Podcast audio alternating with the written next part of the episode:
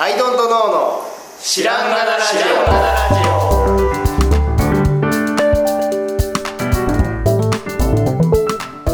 さあ始まりました「アイドントノーの知らんがなラジオ」この番組は僕たちアイドントノーが日常をアイドントノーしていく中で新しい視点を皆さんと共に発見していくという番組ですということでアイドントノーのツアーです。はい、ドットの春田です。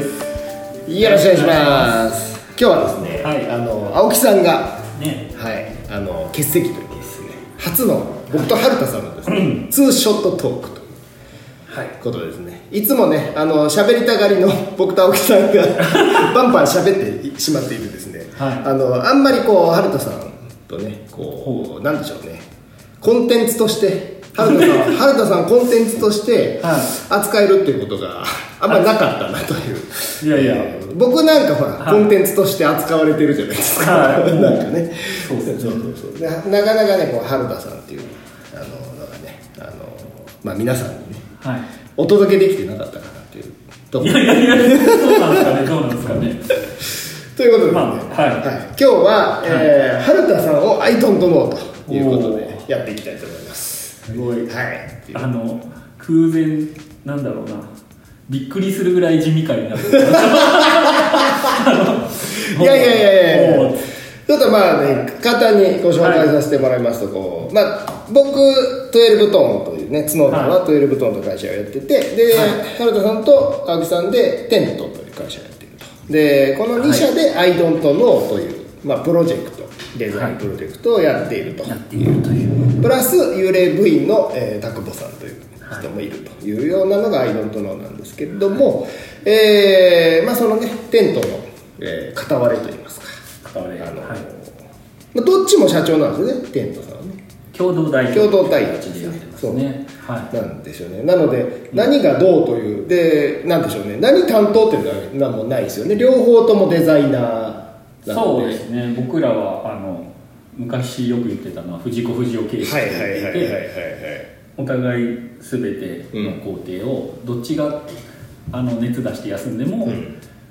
ちゃんとやれると、なのでお互いどっちも同じことがやれるような状態を、の2人組ってうんなるほどな感じでやるってますねですよね、はいだからまあどっちかがデザイナーでどっちが営業とか、はなんか経理の人とかとかそういうことではなくてそうですね。もともとはそうなんですけどもうだいぶねケンケンさんも入ってきてくれたし、あとは役割的なもの、うん。もうだいぶ当初よりはこれはこっちが得意だよねとか、うん。そういう役割分担的なことも増えてきてる気がする。のでもともとのその完全な藤子不二雄状態よりはちょっと個性が出てきてる気がします、なるほどなるほど、はでもまあケンケンもはい。デザイナーとしてはやっている、いやってるし。もちろん。まあ、分野的なその得はい意不得意そうですね。お客様対応とか。はいはいはいベースは同じようなことやりつつ、うん。それぞれ得意なところを補いながら。どなるほどなるほど。ですね。もう何年ですかテントさんは？2011年からだから今あじゃあちょうど10年。10期目ですね。おお、はすごい。10年続く企業はね、はい。うんうんという話ですが。そうだからなんつうか図らずもうん10周年記念でなんかイベントなんつうの展示会とか、うんてなんていうんだろうな作品を一堂に並べてとかおな何かしたいねとは言ってたんですけど、うん。それが結果としてお店が出出せたので。なるほどね。はいはい。今あの北北軽井沢じゃない違うんですえよ。北北が出ちゃうともう違う。だ下ってし下北沢は下北沢が勝っちゃった。まあボーナストラックというはい複合施設が、い、つか？2年前ぐらい？去年？1年前ですね一年前からできていて？1年経った感じ。そこにテントさんが6月から。はテントの店舗。い店舗。というお店をオープンしていると。なるほど。そうか。10周年的な意味合いもあった。がそう結果としてというかまあそういうのをやりたいねっていうのもちょいちょい話は出てたんですけど結果としてはうまい着地というか、うん。まあ、10年目にして一つの形になった。なるほどね。いやなんか急だ急にね、はい。そういう話がこう湧き出てきて。はい。湧き出たのはね確か急なんですよ、ねそうそうそうそう。でそれにこう乗るや乗らんやっていううん。話はまあ聞いてたんですけど僕、はい。でもなんか3人ともねケンケンも含めて3人とも「いやお店ってやりたかったんですよね」っていうような なんかそういう熱量だったじゃないですか、はい。それがなんか結構僕なんかなんだろうな。面白い展開だなと思ったっていうかそういくと思わへんかったっていうはい。感じはありますよね、そうですね。だってさうん。さっきも言ってたけどデザイナーなわけじゃないですか。はい。デザイナーってデザインをするのが仕事。っていうのがまずあって、はい。でその人がですよ。まあそれは僕もやってることだけどデザイナーだけど物を作って自分で売っちゃうって、うん。やるだけでも結構なジャンプというか、その何でしょうねやるべきレイヤーが違うっていうか結構大変なことやってるじゃないですかそれって。はい。さらにお店もやるんかいみたいなのは相当なねなんていうか、ねデザイナーというプロダクトデザイナーという存在からすると、なんかこう相当なジャンプを仕掛けている感じがね僕はしてましたけど。はいどうね。そう捉えてもらえてるんですかね、わかんないですけど。面白い動きだなというふうに思いましただまあししねそういう流れになったから、うん。なんとなくそうなってますけど結果としてはでもねまたちょっとジャンプがしてるんでしょうね、うんうんすごいなまあそんなね、はい。テントの片割れ春田さんなんですけど、はい。今日はせっかく「アイドントノーの」うん。えー春田さんを「アイドントノー」という回なんでね。ちょっとこう深掘りを深掘りをね皆さんもねずっと聞きたかったと思うんですよ。ヘビーリスナーの人も。いっつも僕とね青木さんばっかり喋っちゃう、いやい。やいやいやでもう僕の話ばっかりしちゃう。そういうそういうものだから。僕はもう。横からちゃちゃ入れるだけで聞きたかったと思う。はい。ちょっと聞わかりましいだってね今回聞いていこうかなとはい。思って覚悟しましそうですね。たはい。ちょっとねあの何聞きたいかを書き出してるんですけど。はまあまあまずですね。まあ春田さん。春田さんといえばもう、まあ、テントとしても、はい。あの数々の受賞歴もある。もう本当に何でしょう。巨匠？もういやいやまだ11若手なんで。まあその、なんでしょう。ねまあ知ってる人も多いというようなデザイナーだと思うんですけど、そんな春田さんですねデザイナーになったきっかけ、いつからデザイナーってなろうと思ったのかっていうのはいつぐらいなんですか？いね。そこですよね。だからデザイナーってプロダクトデザイナーですよ。言うたらね、なんかぼんやりとあるじゃないですか、はい。警察官だ、うん。僕は警察官だ。じゃあ僕はデザイナーだみたいなのは幼稚園の頃からなんかあったかもしれないですけど、はいはいはい。はっきりこうでグラフィックでもないな。とうんプロダクトをやりたいなっていうのはいつだったんですか？僕ねそこはもうだいぶ後の方なんですよね。もうやっぱねちっちゃい頃はそのほら図工とか工作が好きとか、うん。なんか物作りが好きだっていうのは、はいまあ、そういうね、ぼんやりとした方とはい。あとぼんやりとした夢があるじゃないですか。漫画家になりたいとか、はいなんかスポーツ選手になりたいとか、春田さんサッカーあサッカーやってたし、途中あのね、何度も言うように、漫画描いたことないのに漫画家になりたいと思ってたんで そういう、まあ、ぼんやり夢はずっと思ってましたけど、はいはいはいはい。それやりがちですよね。そうそれはね小学校とか中学校とかってぼんやりやりがちじゃないですか、はいはいはい。でなんで書かないかっていうと書くともうその夢が追えなくなってしまうかもしれないっていうね。そうだねだから若さゆえのあそこ実ね際描く人はやっぱすごいですね、うん。漫画を一個仕上げることの大変さって。いや本当にそうだと本思う。当あれができるできないではっきり線引きされますもんね。そう。でも、きっかけで言うともう完全にやっぱり大学受験ですよね。おうおう受験？う。ん高校までは普通に普通の学校行ってましたし、はいはいはい。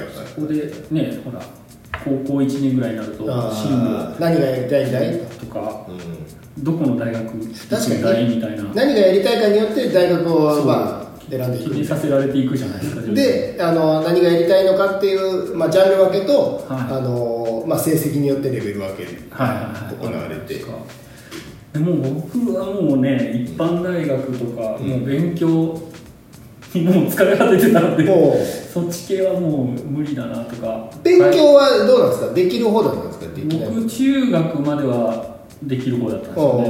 おなので高校は割と進学校に行っていて、はいはいはいはいだからそのまま行くと普通になんて言うんでしょう六大学とか、うんうんうん。その中で公立理数系なのかとか、うん。文系なのか。とか、うん。だからもうそのろそっち系の大学行く前提で、うんその中でどっちそういう理数系ってはいう中で選ぶような感じだったんですけど、うんいやもうそれがどう考えても無理で。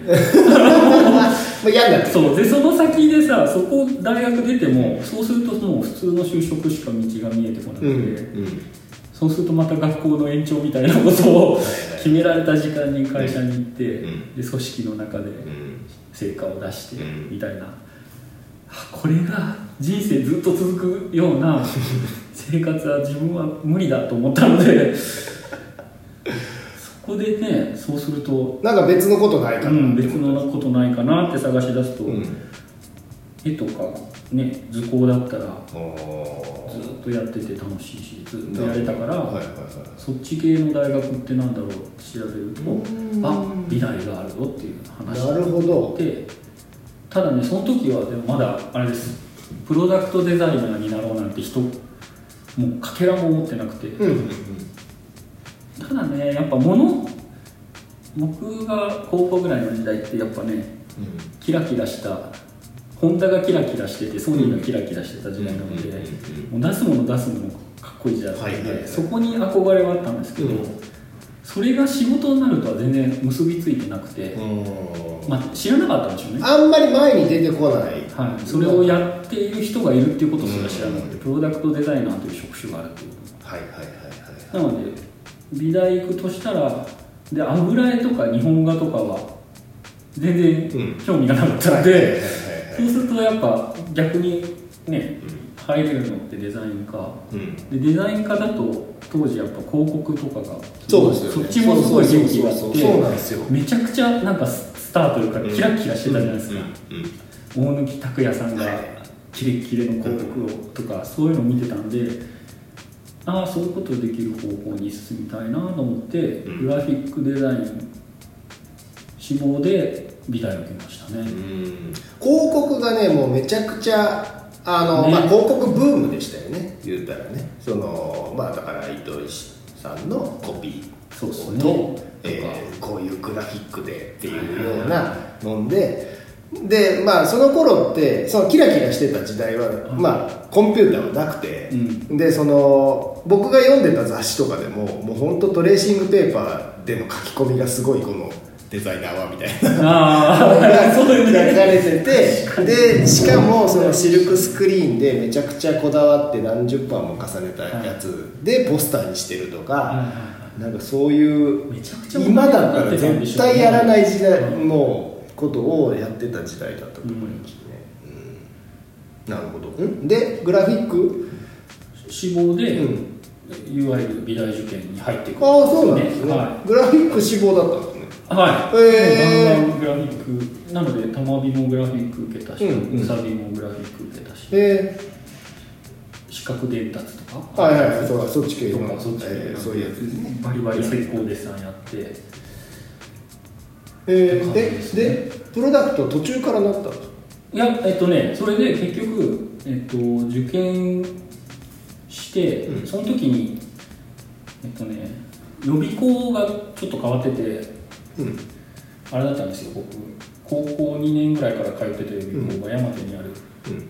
それもねやっぱねちょっとなんだろうやっぱ大手とかがダメでその時からだから夜ゼミとかああいうとことかそういういわゆるすごい生徒がいっぱいいてうん。絵を習うっていうところがなんか馴染めなくて。でたまたま見つけたえっとその人もね玉美出身の画家の先生なんですけどうん「カクカクしかじか」って漫画はいはいはいはいあれの先生いるじゃないですか、はい。ああんな怖くないですけど、うん。ああいうクラスああいうタイのああいうところが山手にポツンとあって、はいはいでそこに通ってて、えなので毎日毎日石膏デッサン描いてっていうのででそこの先生がなんだっけな芸大受けるときに粘土とか立体もやんなきゃいけなくて、ー、はいはいはい。はいでそれで立体系やってたら立体をすごく褒めてくれて、おあなたが立体の方がおなんか素養があるんじゃないみたいえ。向いてんじゃないみたいなこと言われて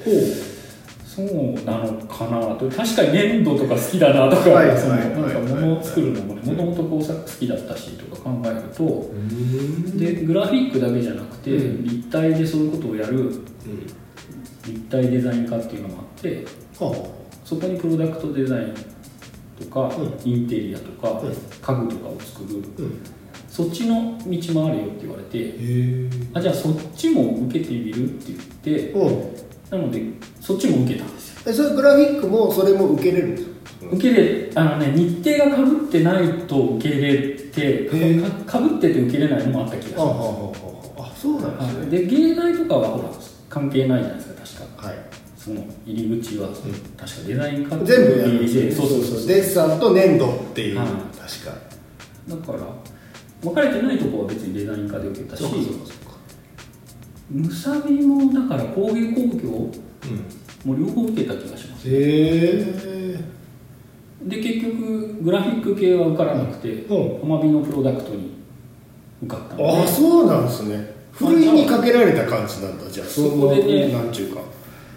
へえまあねで結果論で言うとグラフィックよりプロダクトの方がめちゃくちゃ倍率高いんですよあそうなんですね。はい。グラフ当時ねさ20何倍ええたまたまビたまプロ？はい。たまプロ？だから一クラス受験してて、うん。クラスに30人ぐらいいるじゃないですか、うんうんその中で1人しか受かんない。の感じ、めちゃくちゃすごいじゃないですか。えで現役？いや僕一郎あ一郎してますけど。でグラフィックが8倍とかかな。あ10そうなんそんぐらい。へえでまあ結果ねそんな狭き門に入ったのならすごいじゃん。いいじゃないかっていう結果論で、確かに。そっちにそっちに行ってそっからですね俺には才能があるって思いますよねそれ。いや分かんないけど。まあとりあえずでもね、そっち行くって言って、うん。ね家族説得して、うん。一浪はしましたけどなんとか受かったから、うん。まあ良かったですけど、うん受かんなかったらどうしてたんでしょうねいや分かんないけど。それはでも芸東京芸大とかね多様性とかももうザラですから、多分そこでダメだったら次違う道に行ってたんでしょうね。もう今となっては分かんないですけど。僕の友達で、はい。同じそういうね、あのーそういうの研究所っていうんですかね。その、はいはいはい。美術のね美術予備校はいに通ってたやつが、はい。あのもう今年受験は今年だけだというようはないことを言って、はい。え落ちたらもう受けねえと。うん。で、まあ、群馬の話なんですけど、ん。で群馬で、まあ、僕とまあ同級生で学校は違うんだけど、はい。すごい仲良かったやつがいてはい。でその受験を失敗したらどうするんだと。そしたら、俺はもう東京に出て演劇をやるというやつがいて。はで結果どこも受かんなかったんですよ。いうん。で本当に東京に行ってすげえあいつ行ったぞと。でなんだなんだかんだでまあ交流がねあったんでたまにこう、まあ、メールはない時代なんで、はい。手紙とか来て、はでチラシとか、ね、こんなん出てるよみたいなに来てすげえ劇団やってるじゃんすげえってなってたんですけど、そっから20年経ってまだ劇団やってるっていう。ああそうなんだ。恐ろしいたまにゾノさん見に行くじゃないですかそうですそうです。そのたまに。話にちょいちょい出てくる人がその人なんですそうなんですよ。はあ。まだねこのね恐ろしい貧乏貧乏劇団をやっているっていう。すごい。でも続けられるもんなんですね。そうなんです。いやでもね途中でなんかね CM 出たりしてたんですよへえ。まあやっぱオーディションみたいなのをそうやって受けるので CM 出ててうわすげえいよいよ行ったなと、うん。あの芸大とかうん。行かなくても成功すんだって思ってたんですけど、ん。まあそれがこうおそらくピークになったんですね。っていうまあ人生いろいろですけど。あまあまあで、はい。それでガッてはい。行ったという。そうっすね。ことなんですね、でもね大学入って1年目はやっぱまだうん信じられないことに、うん。あのグラフィックの方が諦めきれず。でそういうやつがねもう23人いて、でそいつらがまたその受かりながらも仮面、なんつうの？仮面浪人的な来年も芸大受けるわとか言ってて、はいはいはいはい。それはでも俺やったのかな結局。でもそいつらと、あのえっとね4コマ漫画とか書いてました。まだまだ漫画家まだ漫画家なれんじゃねえかとか言ってその時はやってたな、そうなんやいやあのねうちね京都芸大っていうはあのえ京都芸大っていう名前を奪われたんだったっけ？えー、と裁判中のあの京都一律芸大なんですけど奪われちゃったあのそこにねあの一緒に受かった友達がいるんですよ、今も仲いい東京に住んでてたまに遊ぶやつがいるんですけどこいつは彫刻家だったんですよ。いうん。であのー僕はグラフィックっていうかビジュアルデザインっていううん。ところだったんですけど、そいつはあの本当はデザインを受けたかったんだけど、うん。デザインの確か倍率が高かったかなんかで、あの彫刻家にあのを受け受けたんですね。で試験内容は一緒なんですようちの大学ってああでもそうかも。方向性だけが違って、し試験内容一緒なのであの最初の頃になんかこいつ記憶あんなって思ってなんか声かけて仲良くなったんですけど、何の記憶だったかというと別の大学を受けた時に、そっちもビジュアルデザインだったんですけどそいつ隣だったんですよ。で覚えてたんですけどだからビジュアルデザイン受けてるんですよで落ちて僕も落ちたんですけどで落ちてこれはやばいというようなことなのかちょっと分かんないですけどビジュアルを受けるようなやつなのに彫刻家を受けてで受かって入ったんですよ。はい。あの京都一律芸大に。で僕はビジュアルに受かったんですけどんで彫刻を別にやりたくないんですよ。そうなのであのーグラフィックがいつもこう入っているん。彫刻作品みたいなのを作っていて、えっと例えば、えっと、段ボールがすごくこう連続して、はい。あのぐ同じ柄が入ってる段ボールが連続してこう積まれているみたいなやつの段ボールの柄を一生懸命デザインして でそれをこう立体にしているとかそういうちょっと彫ね偽って そうそうそう。という名のもとグラフィックを深めているっていうやつがいましたね。あと、まあ、イラストがすごい上手くて、うん。まあ、絵描いてね。でそういうのの T シャツを作ったりとかってもしてたんですけどあの自分の描いたキャラクターの立体物みたいな、を作ったりとかしてました。よだから常にベースはなんかグラフィックやけどグラフィックのそそっか。課題としては立体彫刻を作らないといけないっていうのとねずーっとそういうのなんていうんですかね。だから仮面浪人でもないし。ね初めて聞くケース。ですね中で点火しようとかそういうことではなくて。ではなくてそこにいながらにして彫刻の中でなんとかデザインができないかっていうことを模索するっていう。それありだなでも。面白いやついましたね、うん。まあでもそういう状態ですよ、うん。うん、漫画を描いていて、そう。でもねやっぱいろいろ知っていくと、んやっぱりそういうキラキラしている製品が出ている時代だったし、どんどん興味が出てきて、うんうん、面白いジャンルだなというか、なるほど。はい。まあだからやっていくとまあ勉強もしますし。そうそうそう。知って好きになっていったっていう感じかな、なるほど、うん。でまあ無事卒業し、はい、うん。なんとか卒業し。すぐに就職した僕はねすぐというかそうですね。でそこもやっぱりえっ、とまあ就職まあ就職なんとか言っても、もうそれがずっと続いてるから、もうもはやそういう世界でもないんだけど、うん。僕らのね23個上の世代とかそのバブル世代だと、うん。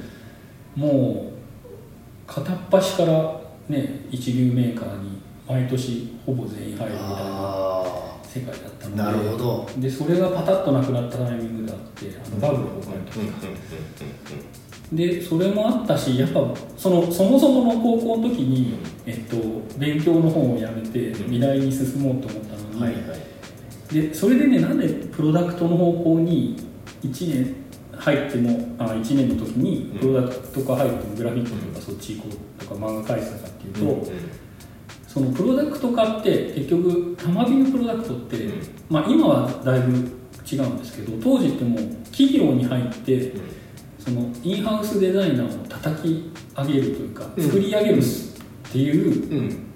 場所なんですよ、うん。だから精鋭を作り上げてどんどん企業に送り込む場所で、うん。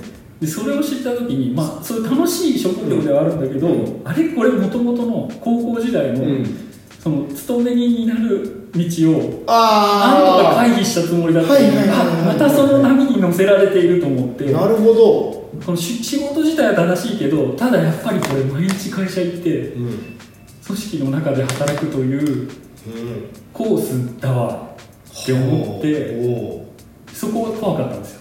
ーうん。なのでえっと、まあ、そういうメーカー受けるも一応やったんですけど、うん。やっぱどうしても本気にならなくて、うん。で結局僕デザイン事務所に入りああ大きいところじゃなでくてマシーンになるのではなくて。というかはい。でそこもやっぱり規模の大きい事務所じゃなくて、うん。そのまた各各近々の先生的な一人一人のフリーランスデザイナーの方が独立してやられてる会社にうん。入るって感じそれ何人かいたんですか？もうねスタッフがでもほぼいた一番いた時で2人とか。ああで3人体制みたいな。うんで僕入った時はもう僕しかいなかったんで僕とそのフリーランスのデザイナーの2人体制でずっと僕はアシスタントって感じで。はいはいはいはいはいそんな感じの事務所にはいなるほどなるほはいど。だから僕社会人になって一回マーナっていう雑貨メーカー入りますけどあそうそれ以外を除くと、ほぼ今みたいな毎日がずっと続いてるって感じです、これへえまあ少人数でちょちょいちょいわちゃっとしてわちゃっとするっていう。だからそういうくなんていうの働き方と人との関わり度合いでいうと、うんだからその事務所の時からあんま変わってないというか、えあのなんだろうな辛くない状況ではあったかなっていう感じですかね、その雑貨メーカーが一回挟まってるんですか？その前に。えっとねえっといや最初そのデザイナーさんとか入ってて、うん。そこでえっと28ぐらいになるまでかな、うん。ずっと。あの10年は勤めてないです。けど78年7年ぐらいかな。それは卒業してからはい。ずっと事務所に。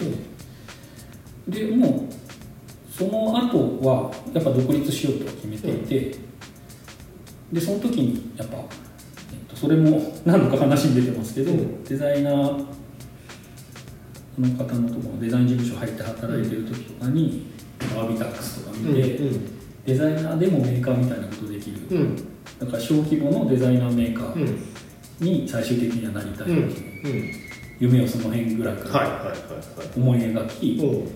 だから最後デザイン事務所自体はねそこは全然仕事の内容も大手の仕事を直接やり取りしてて、うん。結構楽しかったんですけど、うん。やっぱ独立したいんで、うんただそのまますぐ独立してデザイナーメーカー的なことをやるって絶対これ一回メーカー入っといた方が、要はなるほど。いろんなことがはいはいはい。仕組みが今みたいに、はい。あの YouTube 見れば解決する時代じゃないんで、はい、なのでその仕入れってどうなってて、はいはいは商品の原価がどうなってて、でどうやって工場に発注していくか、でその辺が一回やっとかないと分かんないなと思って、でただ大きいそういう製造業の、ね自動車とか、そういうメーカー入っちゃうと、そこ見れないじゃないですかデザイナーなん。て、要はデザイン側上げてそれはまた設計の人は他にいて、で、ね、工場とやり取りする人は別にいて、そうだから、割とその辺を全部体験できそうな、ちっちゃい着物みたいな。と思って。雑貨の。そうそうそうそう。はあなる割とあれですね。あの作戦的にというかそうですね。まあその辺がはもういそのこためにはい。う作戦立ててはい。まずはこの知識を入れなければというと思ってだったんですね。ただ短かったですね。1年間で辞めちゃったんですけど、えただその辺の一通りのああ、うん。こうやってやってんだっていうのがうん。分かったので、なるほそこからですね。一人で。そこから独立して？独立して2930ぐらいかな。はい。はい。え一人の期間ってどんぐらいあったんですか？そっからね僕10年ぐらいずっと一人で。ああそうなんですね。はい。そこがまた長いんですけど、はいはいはい。